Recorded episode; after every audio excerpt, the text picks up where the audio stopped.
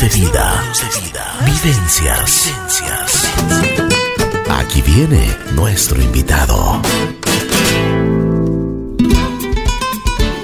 Buen día, buen día, buen día. Aquí estamos en Así es la vida. El día de hoy tengo el gusto de presentarles nada menos y nada más que una persona muy reconocida, bueno, en muchísimos aspectos. Es, es un gran profesional, un gran ser humano, pues eh, tengo el gusto de presentarles al doctor Juan Molina. Vamos a conversar un poquito con Juan, bueno, de su vida, de su historia, de eh, cuántos niños habrá traído al mundo. Y esa era la pregunta que tenía, bueno, y, espero conversar con, con, Juan sobre muchísimas cosas más. Piqueo Juan, qué gusto saludarte. Bienvenido acá a los micrófonos de la bruja. Buenos días, Ricky. Muy, muy contento de estar aquí en los micrófonos de tu eh, exitosa radio. Eh, es un gusto, es un placer eh, poder acompañarte y cruzar unas palabras, cualquier situación que tú creas que me podrías preguntar, estamos a las órdenes. Muchísimas gracias, gracias por tu apertura. Bueno, vamos desde el principio. ¿Dónde naces? ¿Cuál era tu entorno familiar? ¿Cuántos miembros eran de tu familia? ¿Qué es lo que te inculcaron en valores, en principios tus padres? Bueno, yo, eh, Ricky, nací hace 70 años en la ciudad de Cuenca. Bien. Eh, esto de los años, pues, eh, dicen que es un número y así lo siento, ¿no? Entonces, em, tuve la suerte de nacer en una ciudad muy, muy especial y muy querida para mí, que es la bella ciudad de Cuenca. mis ancestros vienen de Cuenca y sus alrededores entonces ahí hay bastante historia en cuanto a la familia de, los cuatro lados, porque tenemos dos abuelos y vienen por cuatro lados. Entonces es interesante. Eh, crecí en una, una familia más o menos eh, numerosa. En esa época era realmente un número muy eh, común.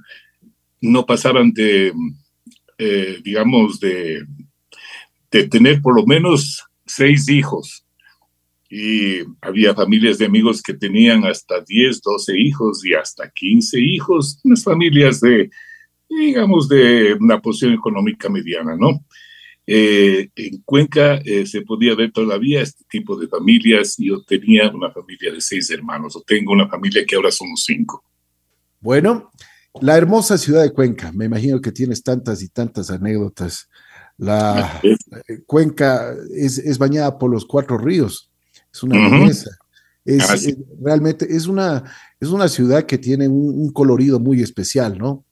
Así es, eh, Ricky. Eh, Cuenca es, eh, tiene un entorno, tiene la suerte de tener un entorno de una planicie, y así es como se llamó antiguamente en la época de los cañaris, la llanura de las flores, y con esa bendición de tener cuatro ríos que le cruzan.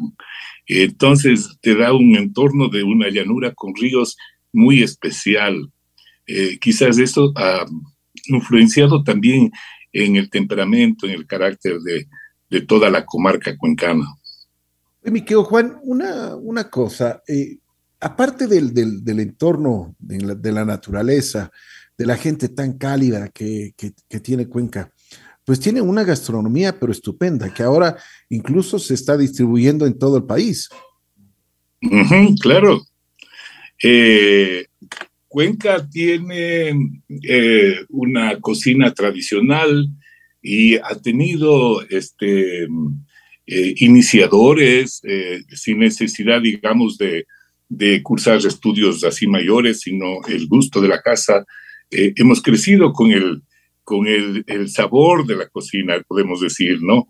Y podemos recordar épocas, por ejemplo, de Navidad, eh, qué es lo que se daba de, comer, en la época de carnaval especialmente. Eh, en fin, en cada, cada época tenía su característica culinaria y eso lo han ido refinando y lo han ido cultivando y realmente es, interesante ahora que en Cuenca, si tú vas ahí, uno de los eh, eh, atractivos turísticos es la, es la gastronomía, por ejemplo, ¿no? encuentras, y ahora que se ha fusionado ya internacionalmente, eh, me parece que Cuenca ha sabido aprovechar de estas, eh, de estas cualidades, ¿no? El paisaje, la gastronomía, los, el entorno de los edificios, en fin, a la cuenca le noto que ha progresado enormemente en el sentido de cultivar su cultura, su tradición, su arquitectura, su entorno, sus calles, los adoquines, en fin, esto es impresionante si tú vas a Cuenca ahora, no es que se haya mejorado, siempre fue así, pero ahora luce, ahora brilla Cuenca. Bueno, a ver, vamos por partes también. Hemos hablado un poquito de esta hermosa ciudad de Cuenca. Seguiremos, eh, seguiremos topando el tema de, esta hermosa ciudad, de su gente. Pero quiero saber eh, en qué escuela estuviste, cómo era tu, cómo era el ambiente, qué es lo que te gustaba hacer. ¿Eras buen estudiante?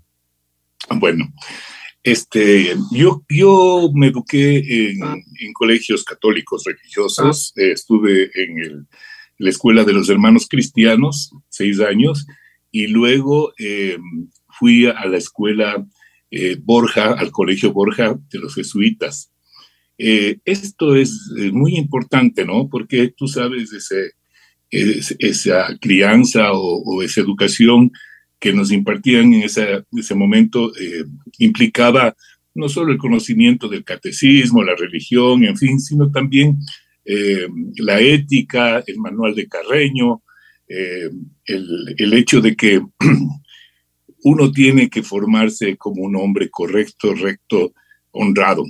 Esto es, yo creo que los mejores valores que he podido recibir en este tipo de educación. Y Dime una cosa, en, el colegio donde tú estuviste, que es un, colegio católico, ¿cuáles, cuáles fueron las, las, enseñanzas que, dejaron en ti los, los profesores? Aparte, por supuesto, de las, de las materias que te entregaron. Sí, esto como te digo, Ricky, el hecho de, de ser, eh, tratar de ser lo más eh, correcto en tu vida, el saber distinguir el bien del mal, aunque a veces puede existir eh, fronteras ahí que, que disculpan, eh, esto no está tan mal, pero sí, esto fue una, una, situación de que nos inculcaron los, los padres, los sacerdotes allí. Obviamente que se podía caer también en la exageración. Y eso ya es criterio de cada uno que va desarrollando que el tiempo iba quedando pues las buenas, las buenas lecciones, pero sobre todo la honradez. La honradez creo que fue y también el afán de, de crecer, de buscar, de explorar, de, de, de, llegar a ser alguien en la vida, como se decía en esa época. Así es, de acuerdo. Eh, ¿Eres deportista en ese tiempo?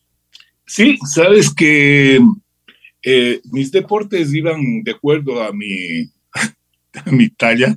Eh, eh, y creo que era uno de los más altos del colegio, llegaba ya al 1,90 cuando estaba ya en los últimos años, entonces eso me favorecía para, para completar el equipo de, de básquet, ¿no? Que estábamos ahí todo el tiempo en los recreos jugando, era una distracción enorme. Con el fútbol no me iba tan bien, ¿no? Y teníamos una actividad muy importante que era el andinismo, el salir a explorar eh, el entorno de, nuestra ciudad. No sé eh, si a ti te, eh, has conocido el Cajas. Así es, entonces una belleza. sí, en esa época había una carretera solo hasta cierto punto y luego pues ya se exploraba a, a pie. Entonces, em, los paseos que organizaban el colegio implicaba salir a, tener un contacto con la naturaleza y eso sí, caminando, ¿no? Caminando dos días, eh, a veces tres días. Esto era un, realmente un hobby que, que se desarrollaba en Cuenca. Había un, grupo de, de andinistas con un padre eh, eh, jesuita, el Fabián Zurita, que llegó a Cuenca y, formó un club que se llamaba el Sadai, ¿no? Entonces, a mí me encantaba, porque en esa época, pues no había mucha televisión, que digamos, ¿no? Tampoco había los móviles. Entonces, yo no sé, tuve la suerte de tener esta, esta, este tipo de actividad un poco más, eh, más humana, eh, más, más libre, más el contacto con la naturaleza, en fin. Eh, eso es lo que yo recuerdo gratamente del colegio. Lo que no recuerdo gratamente del colegio son los exámenes, realmente. Es, era una, una época que nos ponía un poco nerviosos, porque yo creo que en esa época mm, trataban de darnos tanta información, ¿no? Trece materias. Y, y, realmente eso a mí me parecía una exageración. Totalmente. Se podría, se podría haber eh, reducido y, concentrado en, cosas más importantes y espero pues que la educación ahora sea un poco diferente. Así es. ¿Cuándo nace el, interés para la medicina? El entorno familiar fue muy importante. Sabes que eh, en mi familia siempre han existido médicos. Eh, mis tíos, eh, tíos políticos, inclusive mi padre fue odontólogo, eh, otro tío fue químico, en, fin, estuvo, estuvo siempre eh, estimulado por, la, por estas figuras médicas. Eh, la escuela de medicina en, en, Cuenca es una de las escuelas más antiguas, entonces la formación de muy buenos médicos en Cuenca siempre se vio. además que nuestra casa materna, paterna quedaba muy cerca del hospital, lo cual esto también me, llamaba la atención, ¿no? El hecho de, tener un, edificio antiguo, eh, es, San Vicente de Paul, que está a las riberas del Tomebamba, es ahora un, edificio histórico, ah. pues era interesante recorrer a verse esos pasillos de sus jardines eh, de estudiante, de joven, y yo creo que eso sí me motivó a, pensar en la carrera de medicina. Y por otro lado, cuando ya llegué al, al, último, creo que a los dos últimos años del colegio, pues tenías que decidirte por los físicos, matemáticos, sociales o, o biólogos, ¿recuerdas? Entonces, la afición por la química orgánica y se me lo vino fácil eh, hizo que yo escogiera la carrera de medicina como mi profesión. qué interesante. Oye, Miquel Juan, eh, después de que sales del colegio, ¿cuáles las, las, perspectivas, cuáles eran las aspiraciones que tú tenías eh, ya para tus estudios, para la universidad? sí, me ingresé a la, a, la, Facultad de Medicina en, en Cuenca, hice ahí mis seis años. Era, eh, Juan, era muy difícil ingresar a, la Facultad de Medicina. A ver, había que dar dos exámenes de ingreso, ¿no? Un examen de ingreso de conocimientos generales y otro de un, examen psicotécnico que se llamaba, ¿no? Entonces, em, sí había un, ingreso que a mí me parecía que, que realmente era relativo, pero era una forma tal vez de limitar el, número de estudiantes. Sin embargo, eh, había un año muy especial en nuestra, eh, en nuestra facultad que era la anatomía. Eh, anatomía, tú sabes, es el, el estudio del cuerpo humano desde la célula hasta todas las partes del cuerpo humano. Entonces, ese era el, digamos, eh, el cernidero de, los estudiantes porque los profesores eran muy, muy estrictos. Y el, el estudio era eh, intenso porque de un momento, de un día a otro, tenías que aprenderte eh, un área del cuerpo, un hueso, por decir, ¿ya? Y el hueso tiene muchísimas hendiduras, tiene eh, inserciones, tiene eh, tamaño, largo, la cabeza, la articulación. O sea, tenías que conocer prácticamente eh, todo el engranaje y la descripción de, los nombres, que la mayoría tenían nombres de, latinos, derivados de latín, foramen, hueco, por ejemplo, ¿no?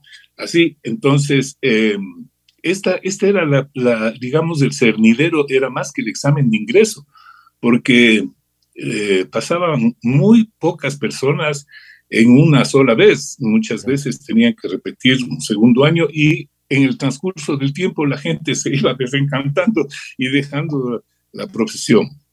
Tuve la suerte de poder pasar a la primera, pero bien, bien difícil. Oye, mi querido Juan, ¿cuántos empezaron y cuántos terminaron? O sea, eh, este, este primer año, ¿no? Cuando ingresamos eh, al primer año, que es una especie de preuniversitario con materias básicas, el segundo año eh, llegamos más o menos como 100 a ingresar y terminamos 7. ¡Wow! Uy, tremendo, oye. Siete más los que ya estaban repitiendo, ¿no? Que después fueron mis compañeros, digamos, hasta el final de la profesión, porque ya eh, pasando este abismo, esta valla de conocimiento, porque era, era un reto de memoria sobre todo, ¿no? era muy de mucha constancia porque tenías que preparar los exámenes. Es más, las piezas de estudio o las piezas anatómicas teníamos que prepararlos nosotros mismos porque esto pues, no venía como ahora viene ya todo moldeado, no, estas eran piezas originales de osamentas que se preparaban ahí, obviamente con todo el respeto en, eh, en el hospital. Entonces había un lugar donde nosotros nos encargábamos de preparar todos los músculos, los huesos y al día siguiente al, al profesor de escribirle. Esta zona se llamaba anfiteatro. Así es. O sea, y, y, y ahí fuiste, una, una cosa que te quería preguntar, cuando tú entraste por primera vez al anfiteatro, ¿qué sentiste? ¿Cuál fue eh, tu reacción? Nunca tuve miedo. Eh, no, miedo. Tampoco ningún tipo de repugnancia porque estaban en formol. Más bien el formol te da un olor muy intenso que, digamos que, que cubre cualquier eh, incomodidad. La preocupación era aprender la preocupación era el examen del día siguiente. No. Eh, eh, este, sí te puedo decir que uno se abstrae un poco de, lo que tiene por delante, ¿no? Eh, pero yo siempre trataba de conservar ese, esa imagen, ese respeto del ser humano que estaba ahí y que me estaba ayudando a poner, em, digamos, los, los pasos para, para conocer esto de la medicina. Así es. Oye, mi querido Juan, después de, después de que terminas ya la, universidad en Cuenca, eh, y, me decías que entraron 100 el primer año y terminaron 7. Cuando tú ya terminas tu carrera y eres ya, ya eres doctor, ¿cuántos terminaron? Bueno, te digo que con los colegas que se habían quedado del año pasado, más los siete, terminamos como treinta y pico, ¿no? Eh, fuimos los que terminamos. Eh, eh, la carrera de medicina duraba seis años y a partir del tercer año ya hacías prácticas hospitalarias, o sea, paulatinamente, o sea, hacíamos ah, trabajo asistencial.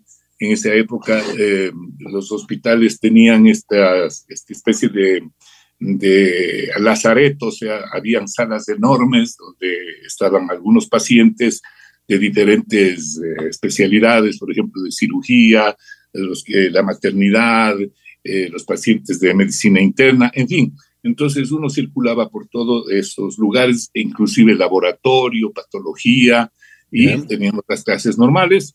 Y a partir del cuarto, quinto año empieza a hacer, empiezas a tener ya contacto clínico con el paciente, o sea, a, a estudiar lo que es la semiología, a conocer los diferentes cuadros síntomas y signos de determinadas enfermedades y los tratamientos. Eso hacíamos nosotros en las camas de los pacientes, de alrededor de las camas de los pacientes, ¿no? Con los profesores que, que nos guiaban. Eh, estuvimos eh, al menos eh, seis años a, a, este nivel en el hospital y luego tomas el papel de interno, que significa ya pues el, el, médico como una licenciatura, ¿no es cierto? Que eres ya responsable más directo de los pacientes, eh, tienes ya un ejercicio y luego sales un año a hacer la medicina rural. En esa época pues ya salíamos a diferentes hospitales de, de campo o a centros de salud, en donde pues ya el médico joven tenía que enfrentarse solo a su mundo, a su mundo de, de enfermos, y no solamente de enfermos, sino de, de sanos también, porque el médico rural se convertía en una especie de líder de la comunidad. Entonces, esa experiencia la tuve yo ahí cerca de Cuenca, en un pueblo que se llamaba Delec, y pasé un año, y yo ya tenía mi familia. Ya, ¿y cómo, cómo, cómo te sentiste tú cuando ya empezaste a hacer estas actividades y por supuesto ya tenías el contacto con, con, con tus pacientes. Eh, ¿cuál era, ¿Cuáles fueron tus primeras reacciones sobre, este, sobre esto? A ver, eh, uno, yo creo que cuando te gradúas y recibes el título de médico, sales con las armas eh, para emprender, digamos, tu profesión como médico. Yo me sentía médico, lo era desde ese inicio. Ya cuando estaba en medicina rural, yo sentía que era médico. Obviamente eso va ligado también a la tecnología y también al entorno, eh, qué sé yo, de, de las personas que te acompañen, la enfermera, el promotor de salud, eh, el, párroco, el, teniente político. Y, y, yo tuve una experiencia muy interesante porque tuve la suerte de tuve la suerte de tener un grupo de médicos descalzos. Tú me dirás, ¿qué es esto? Así es. Pues eran campesinas, porque en mayoría fueron mujeres, preparadas en la comunidad con eh, nociones de medicina. Eh, yo les impartía a ellas también eh, una vez por semana determinados cursos en donde ellos se preocupaban de la medicina de sus comunidades, porque tú sabes, pues en el campo hace más de 40 años, este, las, las, guías pues llegaban hasta el pueblo y de ahí se derivaban en caminitos, ¿no? Eh, inclusive con, con, con, animales y todo. Entonces, estos médicos descalzos fueron preparados alguna vez por el cuerpo de paz, pero quedaron ahí. Cuando llegué, encontré este grupo entusiasta de mujeres que eran unas siete personas, y con la ayuda del, del párroco, que era un cura progresista, eh, digamos, entusiasta más que nada. No, no, no, nada, nada, digamos, político, pero sí muy entusiasta por su comunidad. Este, eh, tenía contacto con estas, estas mujeres o estas personas que son una especie de médicos eh, o enfermeras, en donde determinaban la seriedad de determinadas enfermedades. Ellos podían diagnosticar, por ejemplo, un abdomen agudo, decir, no, este, este paciente mm, parece que tiene una apendicitis y hay que trasladarlo. Eh, o si es que tenían alguna herida, podían cerrarla, limpiarla, curarla y darle su antibiótico. Eh, o sea, podían dar los primeros auxilios o, sobre todo, en la obstetricia, atender partos y cuando veían que el parto se complicaba, llamaban al médico, ¿no? Entonces, eso fue una gran ayuda y una gran experiencia. Además que hacíamos medicina de tipo profiláctico de dos maneras. La una con la vacunación. Entonces, eh, llegaban las vacunas que nos daba el Ministerio de Salud y nosotros, este, se me facilitaba porque yo expandía con estas siete personas y podíamos vacunar a la población y a su vez también la nutrición de los niños, de las madres y recién eh, nacidos, porque nos proporcionaban de alimentos especiales, sobre todo leche, en donde les repartíamos a, las personas, pues tú sabes, en el campo siempre hay un poco de escasez, ¿no? Entonces, eh, esa es eh, una, una, experiencia única de un año que, que pasé en este pueblo Alguna vez regresé y había cambiado bastante porque todos estos, esta población migró, migró hacia los Estados Unidos. ¿Cuál fue la, la, experiencia más emotiva que tú tuviste con, con, toda esta gente? ¿qué es lo que siempre eh, lo, lo, vas a recordar en, en, toda tu vida? La gratitud. Eh, la gratitud de estas personas, eh, en el sentido de que eh, al final de, de, nuestra labor, la, la, la, gente expresaba de, de, diferentes maneras, no sea con palabras, con pequeños regalos, inclusive hicieron una, una petición a que me quede más tiempo, pero claro, eso no era posible. Y, y amigos que quedaron allí, ¿no? Amigos. Obviamente que también hubo recuerdos de cosas muy difíciles porque eh, como médico rural yo tenía una, una, pequeña, un pequeño vehículo, una camioneta pequeña, un, un Datsun, entonces cuando eh, algún paciente se me enfermaba, ya tenía que ser chofer, pues eh, ponerle al paciente, Así porque es. era difícil conseguir ahí, y bajar a la, a la próxima ciudad que era Viazogues, ¿no? Eh, camino no era tan bueno, pero quedaba, que sé yo, a una distancia de unas 30 minutos más o menos. Y, y llevar al paciente ahí a que sea atendido eh, y hay un hospital, ¿no? Es, ese era, digamos, digamos, el, el reto más fuerte que tenía, el, el, sentirme un poco solo, ¿no? No, no tenías este equipo de, de personas que te rodean aquí en un hospital, que ya están los colegas, que está el anestesiólogo, que está el, el intensivista. Entonces, esto del médico eh, rural es, es algo heroico, está solo. Es justamente lo que yo te iba a decir, ¿no? Es, o sea, eres, eh, eres el doctorcito ahí del, del, del, pueblo donde vas y quienes confían en ti y, y por supuesto tienes que hacer, eh, hacer de todo. Totalmente, totalmente, Ricky. Hacer, eh, digamos, obviamente tienes las bases médicas para no hacer daño, porque ese es, es, es un, como te podría decir, un adagio eh, médico, no hagas daño, haz bien, no hagas daño, o sea, no hacer, el no hacer daño es lo más importante en la medicina. Entonces, claro, ya cuando las cosas se salían tal vez de mi capacidad, no tenía la situación como para hacer una cirugía mayor o lo que sea, tenía que llevar a, a, a, otro lugar, a otro hospital. Y entonces, claro, ahí sí me sentía un poco como abandonado porque no había el sistema de que yo podía llamar por radio, por teléfono, a la ambulancia, vengan, sino tenía que ponerle en el auto y llevarlo, ¿no?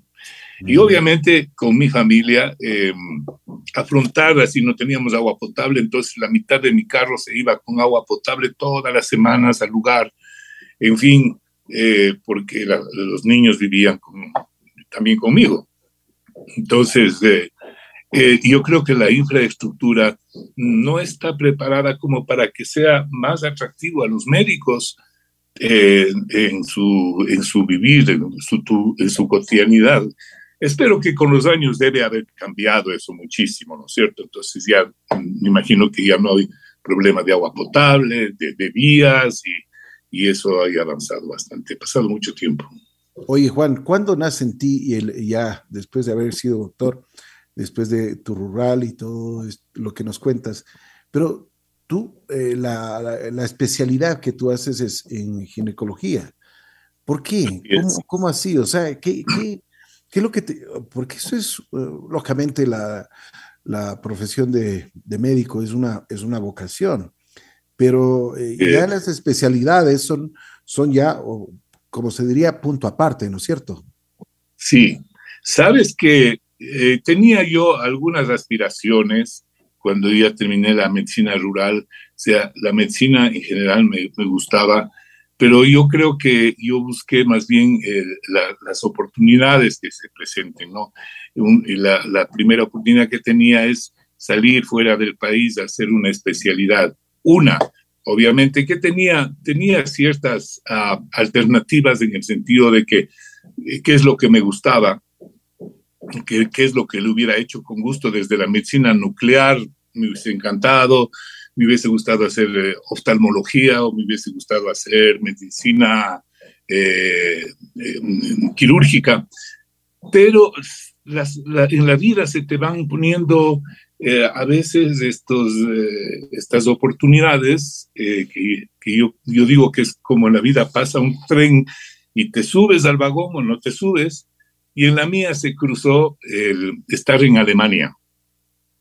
Entonces yo viajé a Alemania eh, por razones familiares y eh, se me presentó la oportunidad en un hospital donde eh, el jefe, el jefe conocía a la familia y era ginecólogo. Una, una, una, una pregunta. ¿Cómo hacía Alemania? Bueno, eh, yo estaba eh, casado con una señora alemana.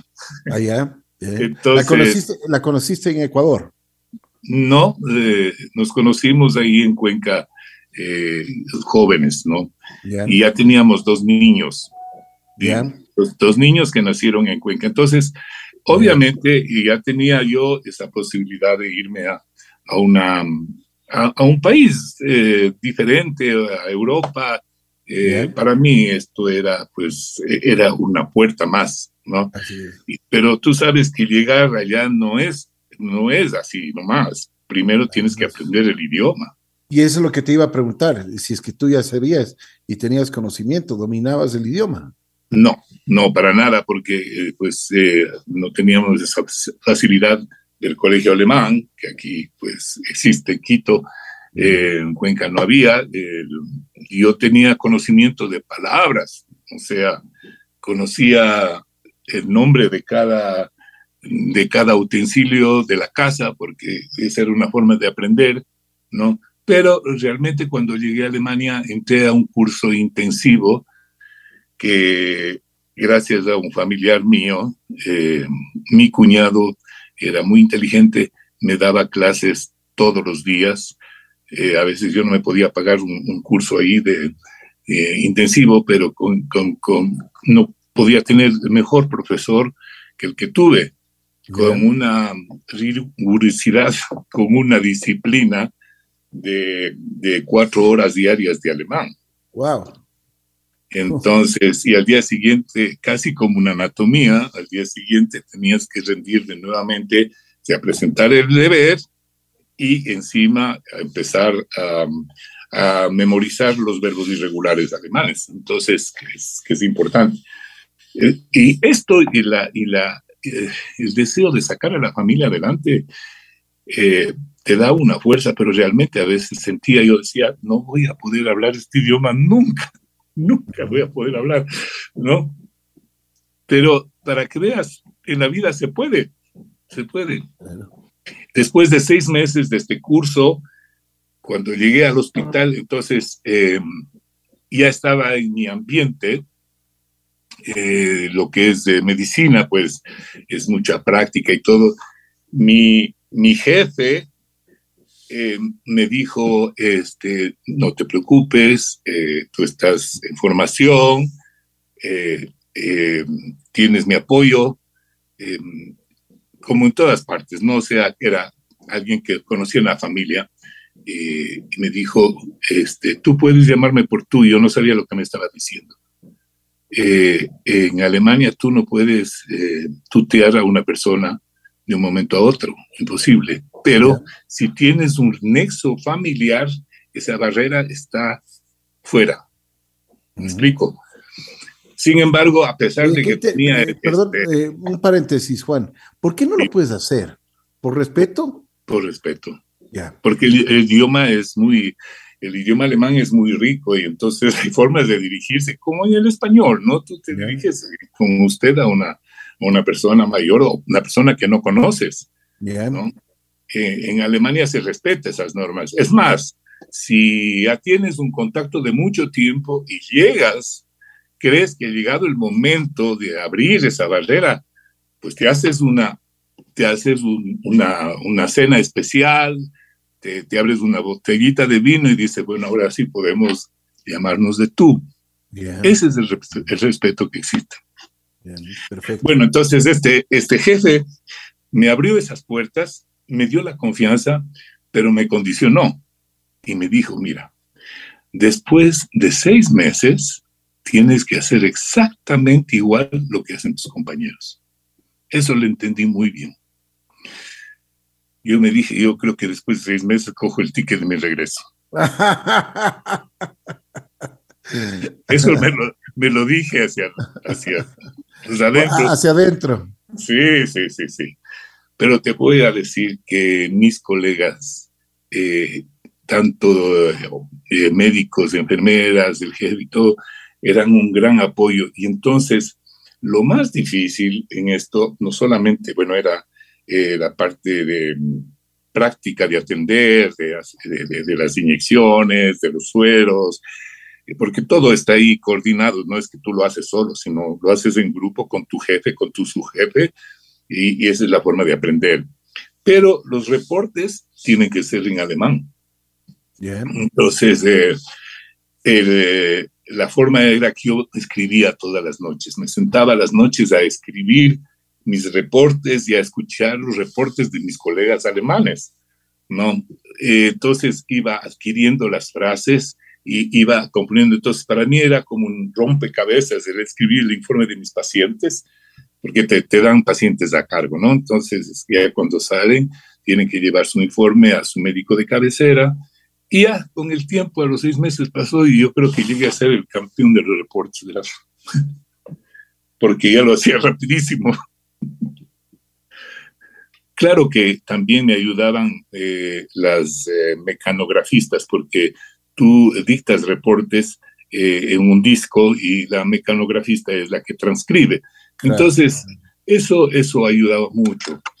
Como te digo, yo viví seis años ahí en Alemania y con el tiempo eh, entras a un sistema de, de formación muy, muy meticulosa Tres años lo realicé en una ciudad que se llamaba Treveris o Tria, en una ciudad em, de origen romano, es muy interesante. Ahí nació mi hija Isabel. Y luego me fui a una ciudad cercana, al revés, perdón, estuve en una ciudad eh, más pequeña, Mersik, y después fui a Treveris. Entonces estuve en dos ciudades. Y el alemán lo aprendí en la ciudad de Colonia. Una pregunta, Juan. Aparte del, eh, del idioma, ¿qué es lo que más te costó también? O sea, porque es una cultura completamente distinta a la que, a la que nosotros vivimos día a día. Pues que es, es ya una cultura estructurada. Entonces, eh, cuando llegas, eh, hay muchas cosas que tú tienes que aprender, la forma de movilizarte, y los, digamos, las normas de, tránsito que tienes que, saber respetar, eh, el, hecho de, cómo manejarte en la vida, por ejemplo, el tipo de, seguros que debes mantener. Eh, está todo organizado, es un engranaje que tienes que, que, ingresar, ¿no es cierto? Así es. Entonces, muchas cosas que yo a veces no, no lo sabía siendo tan joven, pero en el, en el camino había gente buena, que me explicaba, me ayudaba, mira, tienes que tomar este tipo de seguro, seguro de enfermedad, el seguro de, de qué sé yo, de práctica médica, el seguro de acá, de acá. Y obviamente que, que no es tan fácil llegar a Alemania y buscar un, un, puesto de, de, formación, porque tienes que pasar algunas barreras, tienes que obtener la visa, ¿no? Para permanecer bueno, eso se me solucionaba con la cuestión familiar. Segundo, tiene que haber un, lugar, un hospital que esté dispuesto a darte ese, ese puesto. Y por último, el em, colegio de médicos de ese lugar tiene que autorizarte a trabajar en ese lugar. Entonces, es un engranaje de cosas, sí. Es un engranaje de cosas que tiene que, que funcionar unísono al mismo tiempo, porque si no tienes una cosa, no, no funciona la otra y en eso tuve una suerte enorme. ¿Cómo, conseguiste, Juan, de que em, la Asociación de Médicos, o sea, y por supuesto las leyes alemanas, te permitan ejercer eh, tu profesión?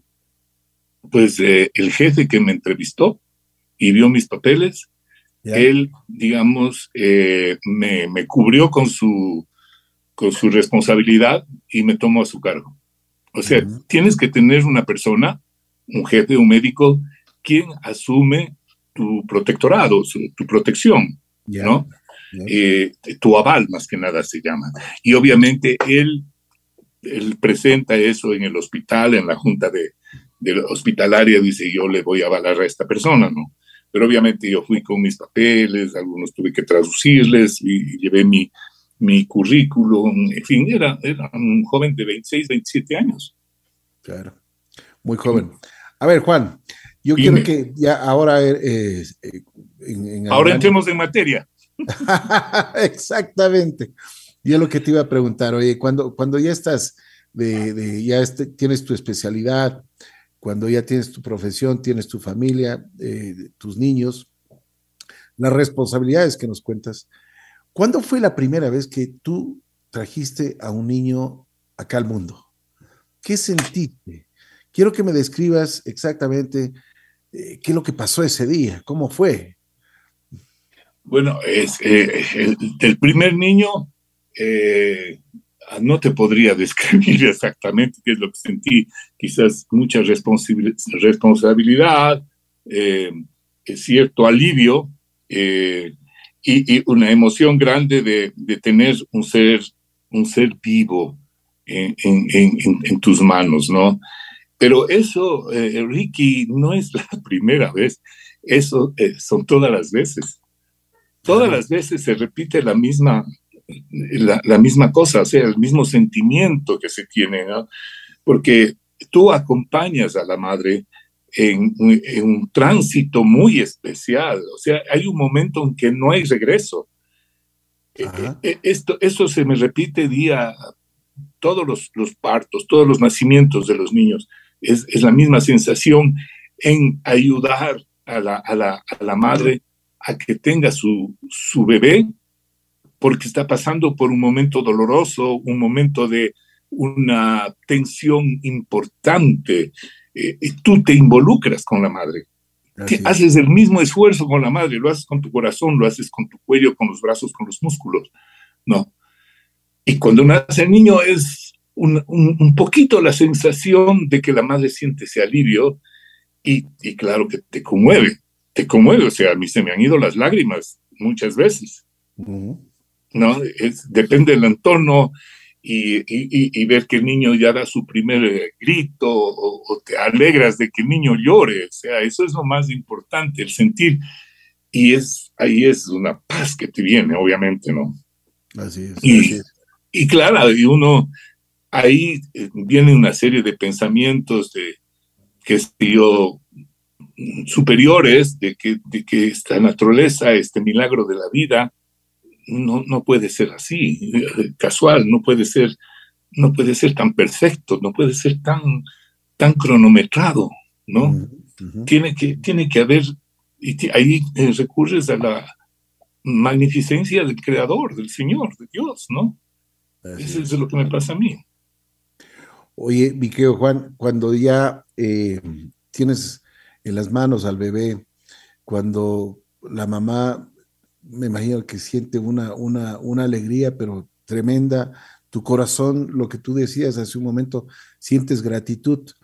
Ese momento debe ser sublime ahí en la, en la sala de operaciones para todos, ¿no? Sí, se, se, forma un ambiente especial.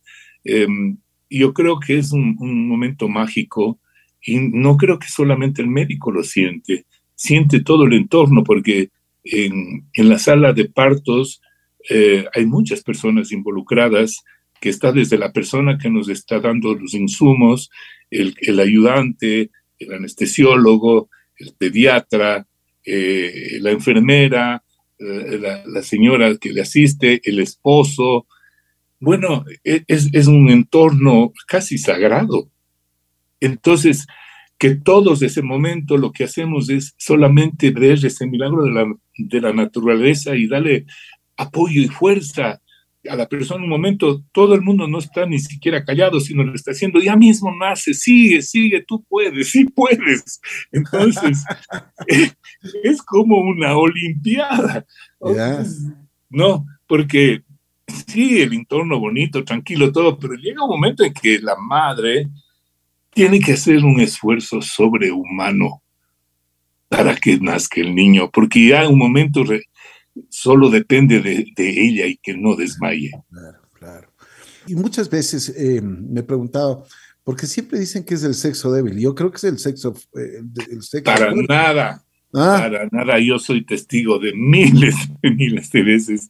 ¿Sí o no? Bueno, es, yo creo que la mujer es el milagro de la naturaleza, Ricky. Qué lindo, qué lindo. Es el milagro de la naturaleza. Dios no pudo habernos dado un regalo más grande que nuestras madres y mujeres, porque ellas son las que propagan la vida, arriesgan todo y tienen esa fuerza y esa capacidad.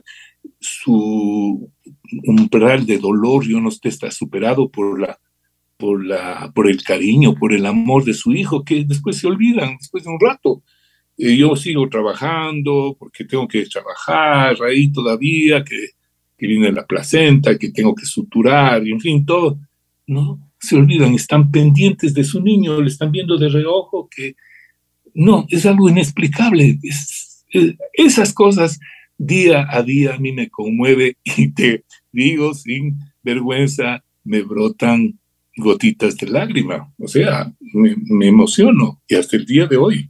Bueno, esos son los sentimientos y como tú mismo dices, gratitud al creador, ¿no? Y eso es lo que se vive en tu profesión, en tu ambiente. Y bueno, cada uno de, cada uno de nosotros también tenemos cómo agradecer y por qué agradecer. Pero en tu profesión, cuando traes a, estos hermosos seres, estos niños que realmente nos, nos, como tú mismo dices, o sea, eh, es, lo más perfecto y, el sentir de que ellos vienen a este mundo debe ser tan, tan hermoso. Me imagino que también, oye, en tu profesión, mi querido eh, Juan, eh, también eres como psicólogo, ¿no? Te habrá tocado estudiar mucho sobre eso. bueno, yo creo que a veces es un don, ¿no? El saber escuchar, en medicina hay un, adagio también que dice que no hay, no hay enfermedades sino enfermos, que denota eso, de que sí puede haber una, una entidad eh, que te da alza térmica, ahora que hemos pasado la pandemia, la tos y todo, pero es el estado anímico de la persona que viene a tu consulta. Su estado de preocupación, su estado emotivo, emocional, y, yo pienso que eso no, un médico no debe perderlo. Eh, y ya después se vuelve el paciente algo más familiar, ya conoce su familia, ya sabes del niño, y si, y si va acompañado eso de un poco, ¿cómo está, cómo está tu marido? ¿Cómo sigue tu agua? ¿Cómo, qué, me, ¿Qué me cuentas? ¿Cómo va tu trabajo? Eh, yo creo que yo me enriquezco, o sea, yo como médico, y no, no, no soy tan esquemático. Entonces, eh, eso debe diferenciar mucho en, la profesión médica, digamos, a la medicina de, del primer mundo, a la medicina de acá, el ser eh, empático con el paciente, ¿no? Y si es que tú puedes descubrir algo porque tuvo una pena, porque tuvo un divorcio, porque tuvo esto, eh, también no descuidar esa parte el, de consolar, el de, el de estar o una palabra de, aliento que se le puede dar. Sí, te vuelves un poco psicólogo. Además de que no solo psicólogo, sino eres padre y madre en ese momento para, para tu paciente, ¿no? Eres la persona que confía. Así es. A veces los pacientes vienen de chequeo, que no tienen ninguna cosa. Nada, vienen a hacer un chequeo. Perfecto. Pero no está el chequeo ahí y le preguntas, ¿cómo estás? ¿Cómo va tu trabajo? ¿Cómo te encuentras? A veces eh, ya sabes que puedes conversar si es un artista, alguna cosa de arte, o, si, si, es, yo si es un político, le, le, tanteo un poco.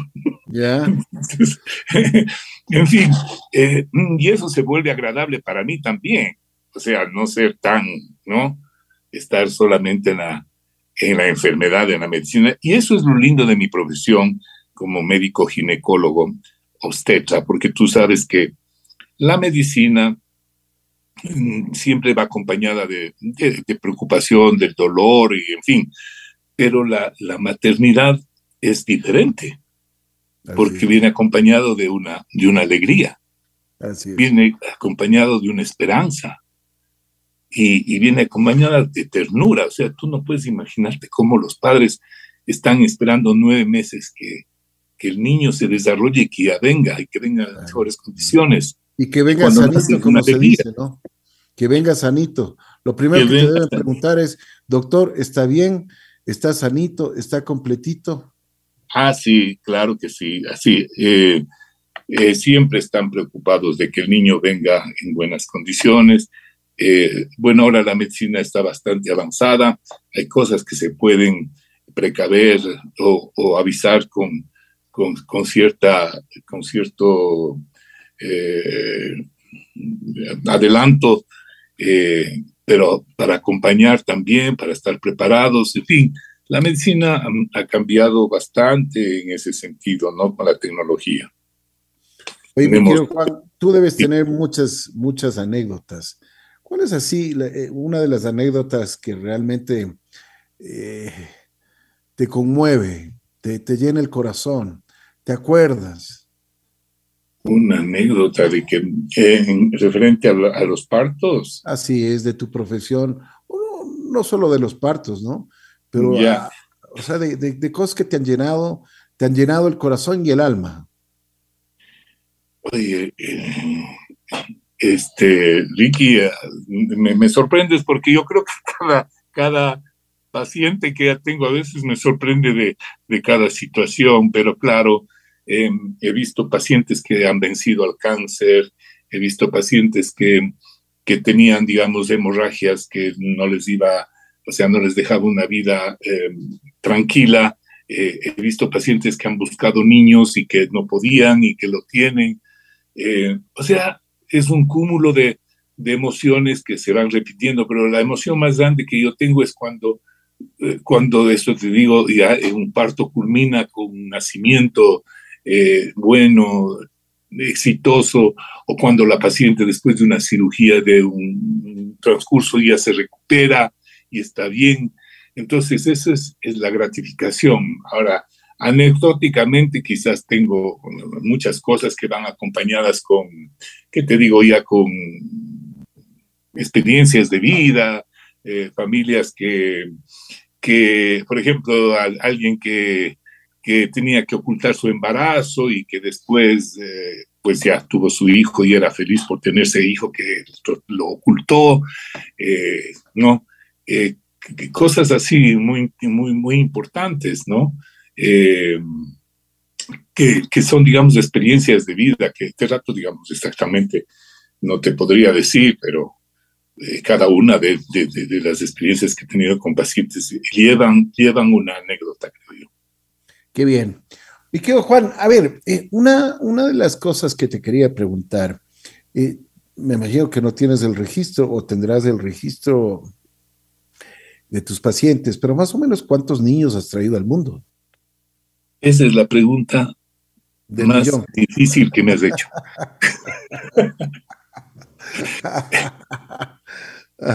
bueno, yo creo que el paso de los miles, ¿no? Enrique, yo eh, estoy ejerciendo ya la ginecología como profesional cerca de 40 años. Wow. Entonces, si tienes un promedio, digamos, eh, tú de de 100 niños al año o qué, sé yo, entonces van por los miles. Porque, a ver, en mi formación, en mi formación cuando era estudiante ya atendía partos eh, vigilados. Cuando estaba en Alemania, ahí sí tenía que llevar un récord y para tener la graduación en Alemania pasé de los 600 partos en Alemania. Y ya cuando vine acá, realmente debe haber un registro ahí que tiene mi secretaria desde los partos, pero tengo libros, libros y libros. Debo pasar de los miles. qué interesante. Pero cada parto es como nuevo. Así es. Me imagino, por supuesto. Es que todo, es que, eh, como tú mismo dices, aparte de ejercer la profesión, eh, tú encuentras en tu paciente, ya es parte de ti, ¿no? Ya, te involucras, es, lo que tienes que hacer y, no solo por tu profesión, sino porque eh, los, seres humanos tenemos sentimientos y contamos con eso. Eh, exacto, y, mira, Ricky, ese momento, eh, cuando yo acompaño a un paciente en el quirófano, me dice una responsabilidad, me dice, estoy en sus manos. ¿Sabes lo que implica eso? Entonces, eh, obviamente yo internamente te digo, sin exagerar, les digo, mira, estamos en manos de Dios, pero tenemos un equipo aquí que te está acompañando. Sí, yo estoy aquí de cabecera, pero te está acompañando un equipo de gente. Y también, o sea, la experiencia de los años, la experiencia de los cientos de partos o, cirugías que se habrá tenido y todo, es, es un apoyo, pero yo trato de que cada acto de, quirúrgico de acto sea como que fuera el primero.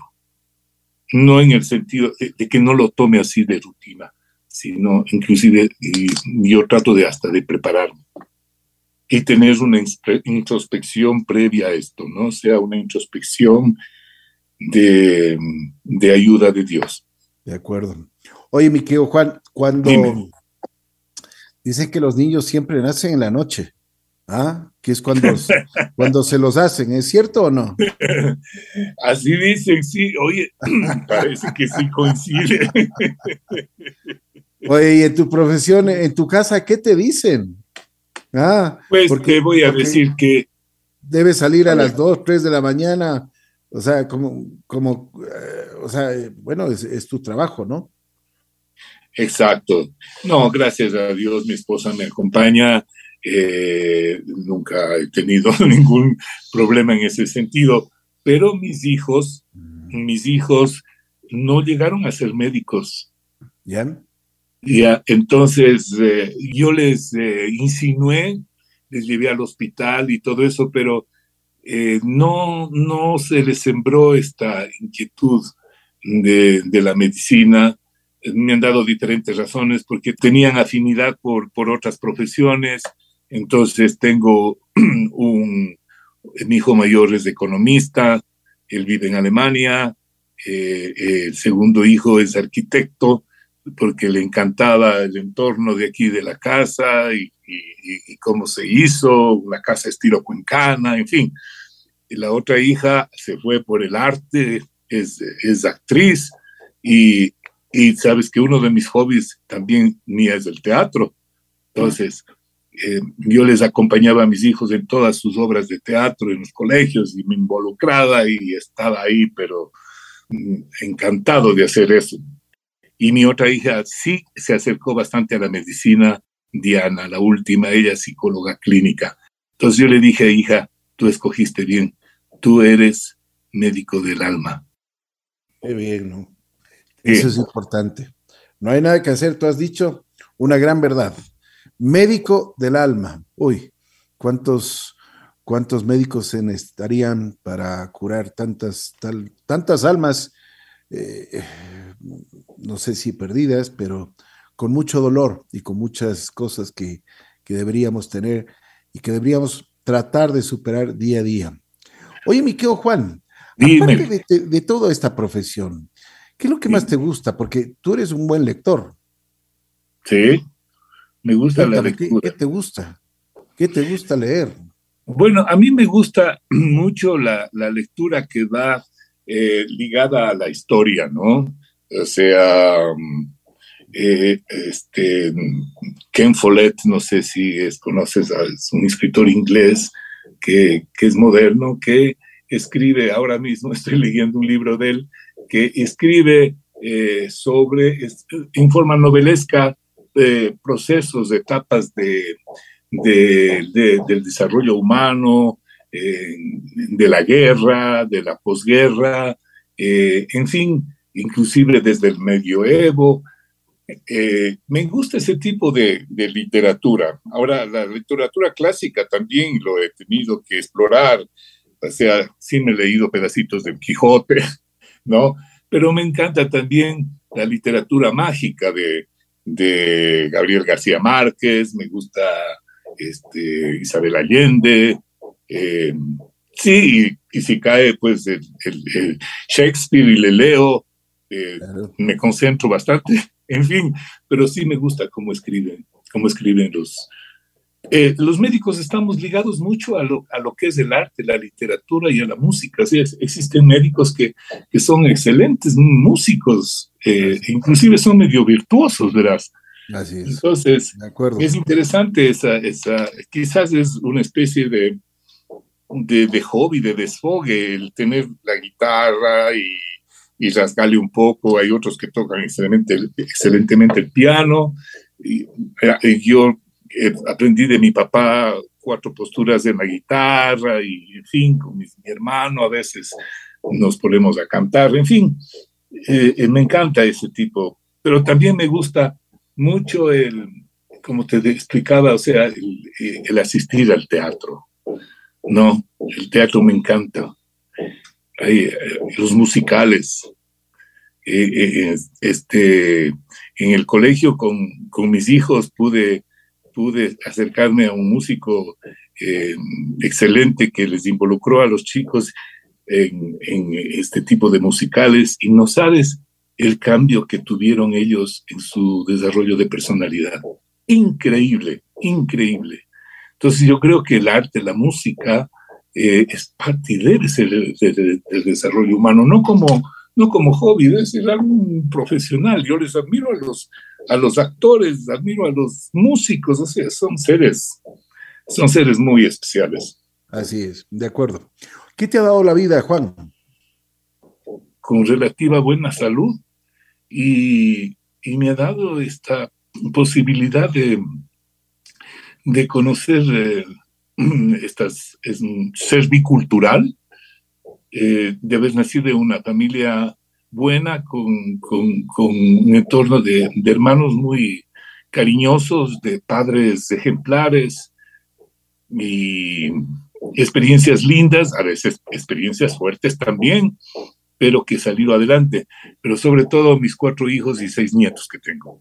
No tienes idea de los nietos que, que, que no los tengo cerca, pero que con cada uno tengo un nexo tan grande, tan grande, me dicen papo, ¿no? Que yo creo que es una satisfacción enorme de vida, ¿no? No solamente de la profesión, de esto, del otro, el éxito es, es ver a estos niños que después van a poblar el mundo y que van a ser buenas personas. Yo estoy seguro que van a ser buenas personas. De acuerdo, y de, eso se trata. Si tú tuvieses que agradecer a alguien, ¿a quién lo harías? tengo muchas personas que agradecer tengo muchísimas personas y hasta ahora tengo que amigos, tengo colegas que, que me acompañan. Eh, tendría que agradecer a, a, pues, a las personas que me han acompañado íntimamente en mi vida. Eh, tendría que agradecer a, a las personas que, que, que, en Alemania me dieron eh, la oportunidad, las manos.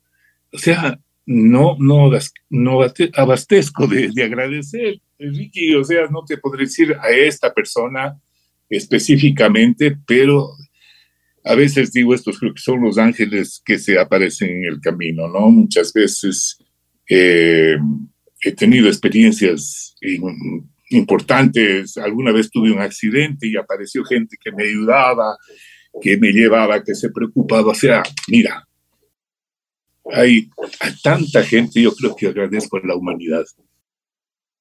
Qué bueno. Oye, Viqueo Juan, eh, tú tenías un team perfecto con uh, un buen amigo, el, Alfred Gijón. Eran, eran una, una, pareja de médicos pero excepcionales, se entendían y trabajaron mucho tiempo. Cuando se fue Alfred, me imagino que fue un, un tema muy doloroso para ti. Eh, ¿Cuál ha, sido el, aprendizaje de vida que te dejó Alfred y, cuál ha sido bueno, tus reacciones después de, de, lo, de, lo, que, de lo que lastimosamente ya se fue y, me imagino que dejó un, un, gran vacío en ti, ¿no? Sí, fue muy doloroso. Eh, por un lado, eh, yo alguna vez escribí una notita que decía, difícilmente se puede encontrar personas como tú, ¿no? Como él.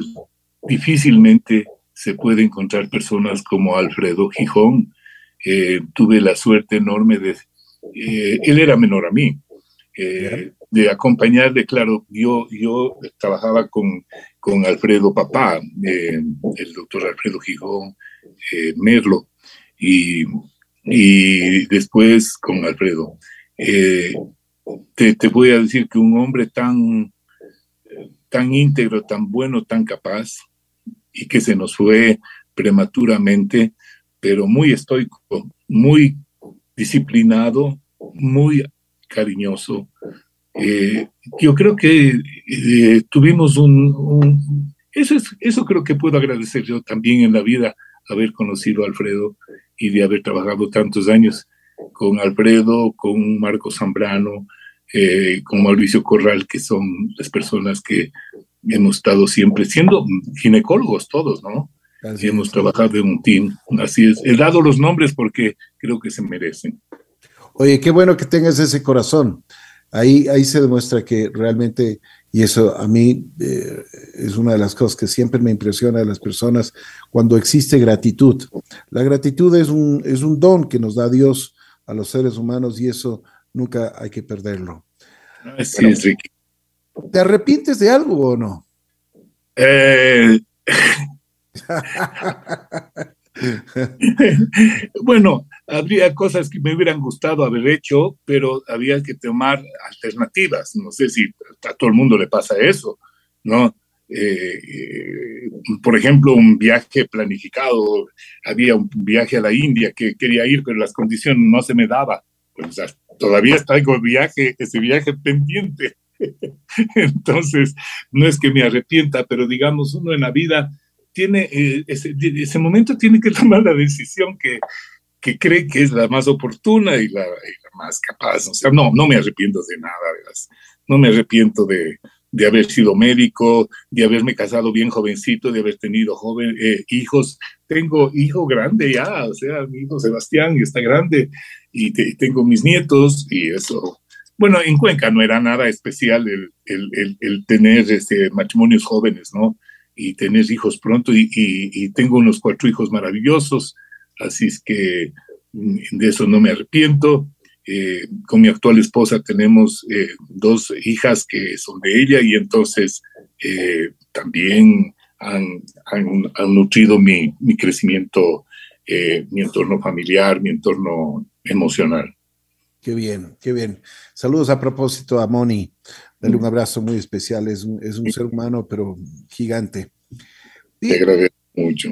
Juan, eh, ya para, para finalizar, porque te he quitado mucho tiempo, tiempo valioso que tú tienes. No, esto me encanta a mí, que es parte de la vida y, y viniendo de una persona como tú, Ricky.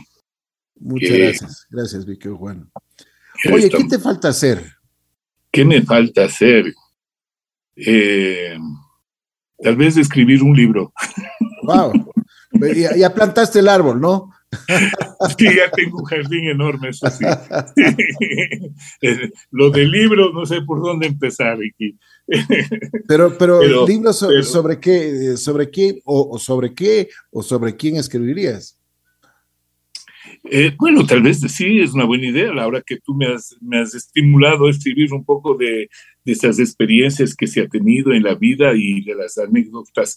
Pero como yo he estado siempre activo en, la medicina, no he querido escribir recuerdos, sino eh, eh, situaciones que he vivido, tanto en mi época de medicina rural, en mi época cuando estuve en Europa, en Alemania, y ahora cuando he estado aquí, eh, trabajé un tiempo en Cuenca también, pero tuve que venir por mis hijos y me radiqué en esta bella ciudad de Quito, que me acogió con, con, con los brazos abiertos, en fin.